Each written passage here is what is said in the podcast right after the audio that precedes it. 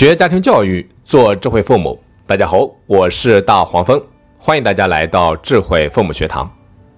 现在的很多家长啊，其实都是特别负责任的家长。从孩子出生那一刻起，就严阵以待，孩子入学、升学、大学毕业啊，乃至工作、结婚，每一个环节都有父母精准规划的影子。那绝大部分父母都希望自己的孩子长大之后能够独立自主。有责任心，啊，能够自我驱动，但事实上，我们现在看到越来越多的新闻，恰恰跟这种期望背道而驰。那为什么家长已经这么负责任了，但是孩子的焦虑、抑郁等等问题却比以前更多了？问题到底出在哪里呢？给大家举一个例子，英语的教育工作者曲刚，啊，他曾经在微博里面写过这么一个故事，我认为特别的有代表性。他曾经接待过一个来自四川某个小城市的妈妈，她呢带着自己十二岁的女儿来到北京学英语，待了大半个月。期间呢，他们有过很多次的交流。曲刚说啊，这个母亲几乎都在询问女儿的情况，能够看得出来，她正在努力的把对女儿的全部的爱转化成最好的教育。但是随着交流的深入，他就发现，这个母亲看似是在给孩子寻找最好的教育。但却对什么是最好的教育充满迷茫。他的女儿很优秀，在他们那座城市都是出了名的。但是妈妈却说，女儿的优秀啊，完全来自于她时刻的监督和努力。她上小学这六年来，一时都没有放松过对孩子的监督和督促，一时不管孩子，成绩马上就下滑。这个妈妈说，她的全部精力都扑在女儿身上，每天平均有六个小时，照顾她的生活。每天送他上下学，啊，每天放学之后检查完作业，还要监督他背《论语》国学什么的，背英文单词，啊，一切忙完了都晚上十点多了，他已经完全放弃了自己的工作，全身心扑在女儿身上。不过呢，他也很担心，随着女儿年龄的增加，可能会对他的监督有反弹，到时候他就不知道该怎么办了。听完这位妈妈的烦恼啊，曲刚就直言不讳地说。他说：“你在教育女儿上所做的一切的牺牲和努力啊，真可谓是可歌可泣、感天动地。但遗憾的是，你和天下很多的父母一样，在教育问题上忽视了一个最应该做到的大问题，那就是唤醒孩子生命内力的觉醒。其实仔细观察，你就会发现，这个妈妈在孩子成长的十二年里面，只做了一件事情，那就是控制。”把孩子牢牢地控制在自己的手里，不允许孩子的学习和生活出现半点差池。这样的案例我见得太多了。父母只要一放手，孩子的学习和生活马上陷入一片混乱。表面来看，孩子一直在有序地前行，但这种有序实际上是一种假象，是人为操纵出来的。一旦这种操纵被人拿走，孩子就会瞬间进入混乱。其实，陷入混乱还不是最可怕的。可怕的是，有一天孩子突然间不想再配合父母了，因为他们已经受够了这种控制和操纵，这让他们看不到头，总感觉日子没有盼头。这个时候，他们就会拿出全部的力量来对抗父母。于是，我们就看到了接下来的一幕幕。很多父母逢人就说：“我的孩子啊，初中之前特别特别懂事听话，可是，一上初中完全就变了一个人，不听劝，不服管，我都被孩子逼疯了。”于是呢，我们看到的就是孩子疯狂地放纵自己，成绩下滑，厌学、辍学，各种问题层出不穷。那即便到了这个时候，很多父母还是执迷不悟啊，认为孩子不听话、不懂事，说孩子是白眼狼。你看我为你付出那么多，你就是这么报答我的吗？你怎么这么不让人省心呢？听到这里啊，大家都有什么样的启发和思考呢？下面我再从深层次里面帮大家剖析一下。美国的心理学家威廉·斯蒂克斯鲁德和奈德·约翰逊这两个人啊，在《自我驱动的孩子》这本书里面提出，他说：“我们正在养育最焦虑的下一代。”两个作者都指出，美国自从上个世纪六十年代开始，跟孩子和青少年压力相关的精神障碍就不断上升，其中包括了焦虑、抑郁和自我伤害。在过去十年啊。这种现象尤其呈现出加速上升的态势。他们认为，这一代孩子压力增长的背后，最重要的原因就是掌控感的降低。想想是不是这么回事呢？这一代家长真的是空前负责任的家长，孩子从出生那一刻开始就严阵以待，我们为孩子做好了各种各样的规划，这多么像我刚才在案例当中提到的妈妈呢？父母的所作所为让很多孩子都觉得很累了，觉得自己无论怎么努力都没有办法达到父母的要求，或者说对自己的人生没有什么发言权，对自己的人生毫无掌控感。平常家长找我咨询，问的最多的一个问题就是手机，我如何让孩子不玩手机？我如何让孩子从游戏沉迷当中摆脱出来？我如何能够让孩子不熬夜刷手机？大家有没有想过一个问题？为什么我们和孩子会在手机这个问题上持续的彼此消耗？其根本原因就在于我们想着彼此掌控，父母总想着掌控孩子，孩子总想着掌控自己的生活。这个时候啊，我们就在拔河，你拉过去，我拉回来，斗智斗勇，勾心斗角，彼此猜忌，互不信任。其结果呢，除了两败俱伤，就是心力交瘁。如果在这个时候，我们不能够停止与孩子的权力之争，不能够放弃想要处处控制和掌控孩子的念头，那么这一场压迫和反压迫的斗争就永远不会有终点，直至消耗彼此仅剩的一点力气。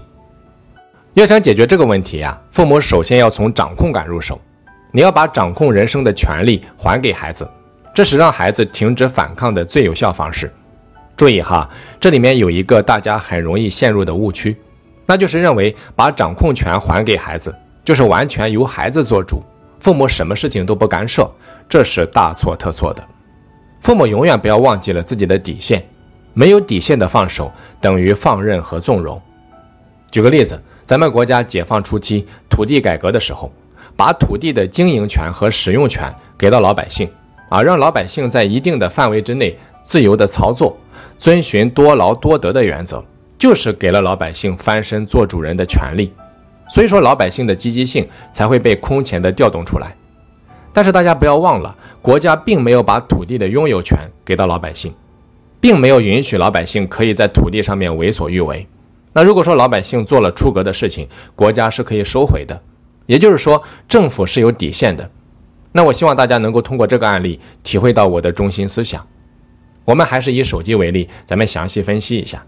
父母要想从手机里面摆脱出来，不让手机成为长期消耗你和孩子的一个问题，那么你就不能够在这件事情上过度控制，你要把掌控权还给孩子。啊，你不要让孩子觉得这件事情处处都是父母说了算，父母想干嘛就干嘛，孩子只能够任凭摆布。你要让他觉得啊，我可以自由的支配时间，我可以选择拿手机做什么，让他有一种主人的感觉。但同时呢，父母又要向孩子表明你的底线。什么是底线啊？底线就是你能够接受的最大限度。比如说时间方面，你一天最多可以允许孩子玩多久？最晚可以允许他玩到几点？这就是时间上的底线。再比如说内容方面的底线，你允许孩子玩的内容都有哪一些？有哪一些是不可以触碰的领域？再比如说事情先后的底线。必须要完成作业之后才可以玩手机，吃饭的时候不可以玩手机等等。当父母啊向孩子明确了你的底线之后，那只要孩子在底线的框架之内，那么就尽可能的让他自由支配，这对孩子来说才是真正的掌控感。那么问题又来了，很多父母可能会说：“老师啊，我平常就是这么做的呀，但是孩子还是我行我素，我实在拿他没有办法了。问题到底出在哪里呢？”这就是啊，你在底线的坚守和对底线的认知上面出了问题。举例说明，比如说啊，你的底线是每天让孩子玩手机的时间不能够晚于晚上十一点。那当孩子到了十一点都没有停下来的时候，很多父母啊就开始焦虑了，甚至还没有到十一点就已经开始坐立不安了。为什么孩子到现在还没有停止的意思？他是不是完全没有把我说的话放在心上？这个孩子怎么一点都不自觉呢？于是啊，就开始忍不住要提醒孩子，或者说批评数落、讲道理。试问一下，当你这样做的时候，传递给孩子的感觉又是怎样的？孩子能够感受到你的信任吗？孩子会有一种掌控的感觉吗？那一刻你给孩子传递的是正能量还是负能量呢？有没有可能在十点五十的时候，孩子心想时间差不多到了，那我要尽快把这把游戏玩完，然后就要休息了。这个时候呢，你突然来了一句：“马上十一点了，你怎么到现在一点停止的意思都没有呢？”我之前是怎么跟你说的？试问一下，那一刻孩子在你身上又感受到了什么？本来孩子是想着遵守约定的，结果被你这么一说，还有遵守约定的心情吗？反正，在你心里面，不管我怎么做，你都不信任我。既然这样，那我干嘛这么重视这件事情呢？或许这就是那一刻他内心的真实声音。也许啊，你会说，难不成我就由着孩子吗？难不成我提醒他也有错吗？请大家记住，提醒没错，但是只是提醒，不要带情绪，不要带评价。儿子，还有十分钟就十一点了，你要留意时间哦。这是提醒。儿子，还有十分钟就到十一点了，你怎么到现在都没有停下来的意思？你是不是又要说到做不到？你可别让我失望哦！这就叫带情绪、带评价，这就是错误的提醒。但是啊，比提醒更重要的是父母对底线的认知。很多父母总认为，我让孩子最晚玩到十一点，到了十一点，孩子就必须要停下来，他不应该有任何的理由和借口。如果父母执着在这一个点上，那么你和孩子之间的斗争就永远不会停下来。试想一下，我们有多少次告诉自己一定要在十二点钟之前睡觉，最后却常常做不到呢？难不成做不到就说明我们没有自制力吗？就说明我们不好吗？就说明我们堕落了吗？显然不是这样的。所以说，正是我们对底线的错误认知，导致我们焦虑不断，与孩子冲突不断。所以说，告诉孩子最晚玩到十一点。如果孩子玩到了十一点十分啊，十一点十五，这些都应该在你可以接受的范围之内，都应该视为孩子做到了。早点晚点啊，这没有什么，更不要上纲上线啊！请大家记住一句话：教育孩子不是算算术题，不是一加一必须等于二，这样的教育太可怕，太没有人情味儿，太没有弹性空间，太死板了。教育是一种感知，你要用心的去感受。父母只要把握一个原则，那就是你只要感觉孩子大体上在正常的轨道内外运行就可以了，可以偶尔靠里一点，也可以偶尔靠外一点。啊，就是你要允许孩子偶尔偏离轨道，前提是不要偏离的太多。当你抱有这样的心态，你就不会认死理儿，你就不会跟孩子过于计较，自然就不会那么焦虑。其实人生的正常状态就是在轨道内外运行，偶尔跑偏一点才是人生的常态呀。那如果说你跟常态去对抗，那就是跟人性对抗，结果必然是一败涂地。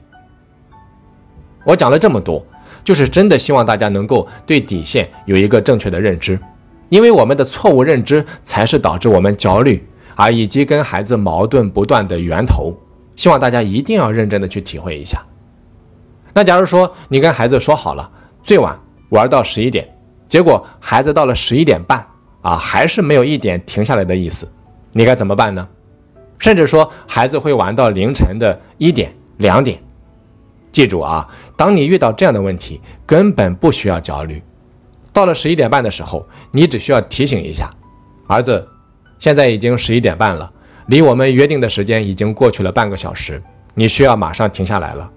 那如果说你选择继续玩下去，那妈妈就会按照约定办事儿。你自己想好，妈妈告诉你最晚玩到十一点，并不是说一点空间都不给你，你偶尔早点晚点我都可以接受，但是不能够超出太多。如果说你像今天晚上这样一点节制都没有，那么妈妈就没有办法再信任你了，因为你已经在严重的践踏妈妈的底线。你记住，你想要更多的空间和自主的权利。就需要尊重妈妈的底线，你越是能够尊重我的底线，我我越会给到你更多的自主空间，多的我也不说了，你自己选择吧。你看，这么一沟通就可以了。说完之后，你该干嘛干嘛去，根本没有必要因为这样的事情而焦虑，或者说跟孩子发生矛盾和冲突。如果说孩子选择停下来，那么就当什么事情都没有发生。第二天啊，你可以选择一个合适的时间和时机。跟孩子沟通一下，儿子，昨天晚上你玩到了十一点半，在我找你沟通之后，你马上停了下来。那一刻，我能够感觉到你对我的一份尊重。那按照我们之前的约定啊，玩到十一点半，我是要让你停用一个礼拜手机的。但是鉴于你昨晚的表现，妈妈愿意选择相信你一次，因为每个人都会有这样的时候，但是下不为例。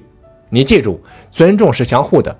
当你愿意尊重妈妈的时候，妈妈自然会给到你更多的尊重和空间。像这样沟通完之后啊，剩下的就是看孩子的表现了。大家仔细体会一下我刚才的示范过程当中，我们始终做到了不过度焦虑，同时又给到孩子一种掌控的感觉。只有这样，你才能够慢慢的培养出孩子的自主能动性。那假如说孩子后面依然是我行我素，那么父母也同样不需要焦虑。你只需要按照约定办事就好了。过程当中，你不用跟孩子讲什么大道理，也不用对孩子批评指责，这些都是没有用的。你只需要按照约定办事。比如说，约定是停用一个礼拜的手机，那么就坚定的执行就好了。过程当中，不管是孩子软磨硬泡，还是死缠烂打，父母都不要轻易的妥协和动摇，这就是对于底线的坚定。当你执行约定的时候，那么着急的就不是你了。而是孩子，他会想：我该做些什么，让老妈能够再次信任我呢？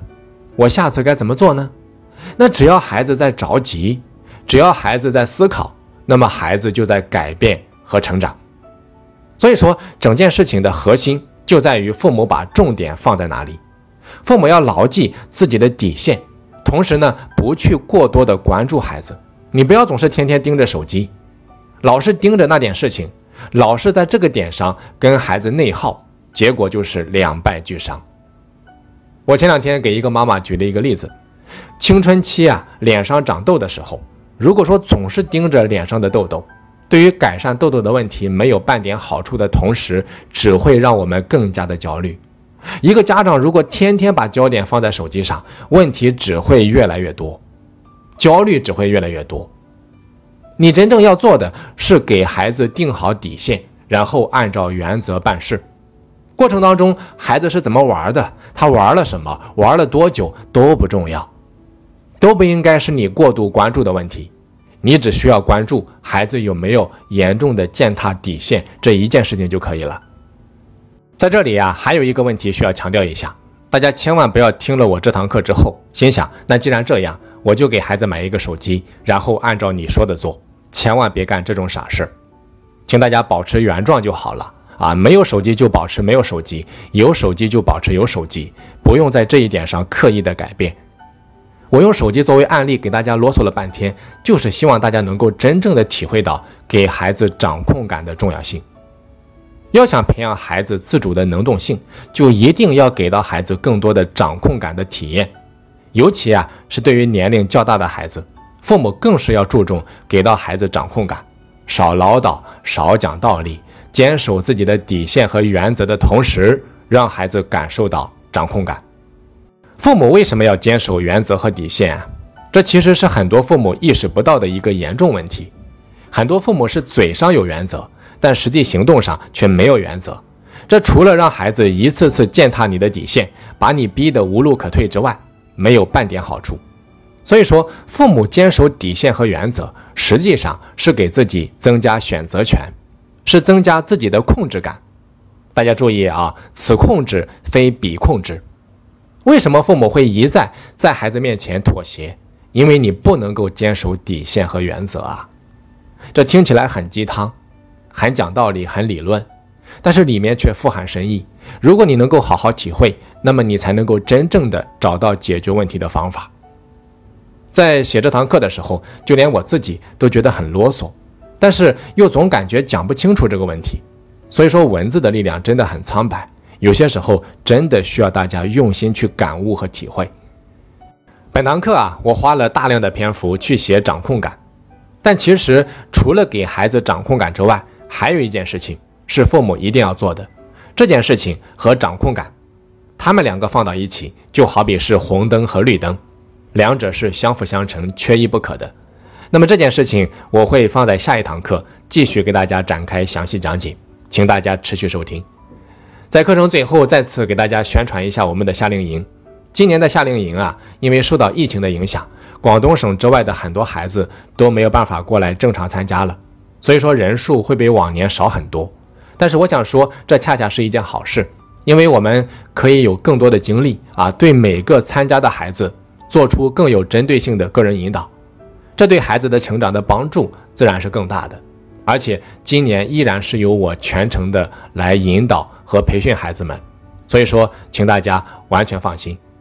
那最后再次强调一下安全问题，因为今年夏令营啊，我们是全封闭式的，整个营地啊只有我们一家机构在举办夏令营，所以说安全措施是非常到位的，请大家完全放心。那如果说想要咨询和了解夏令营，可以添加客服老师的微信四二二六八零八三四，备注十一天特训营就可以了。好的，最后再次感谢大家的聆听，我是大黄蜂，下期再见。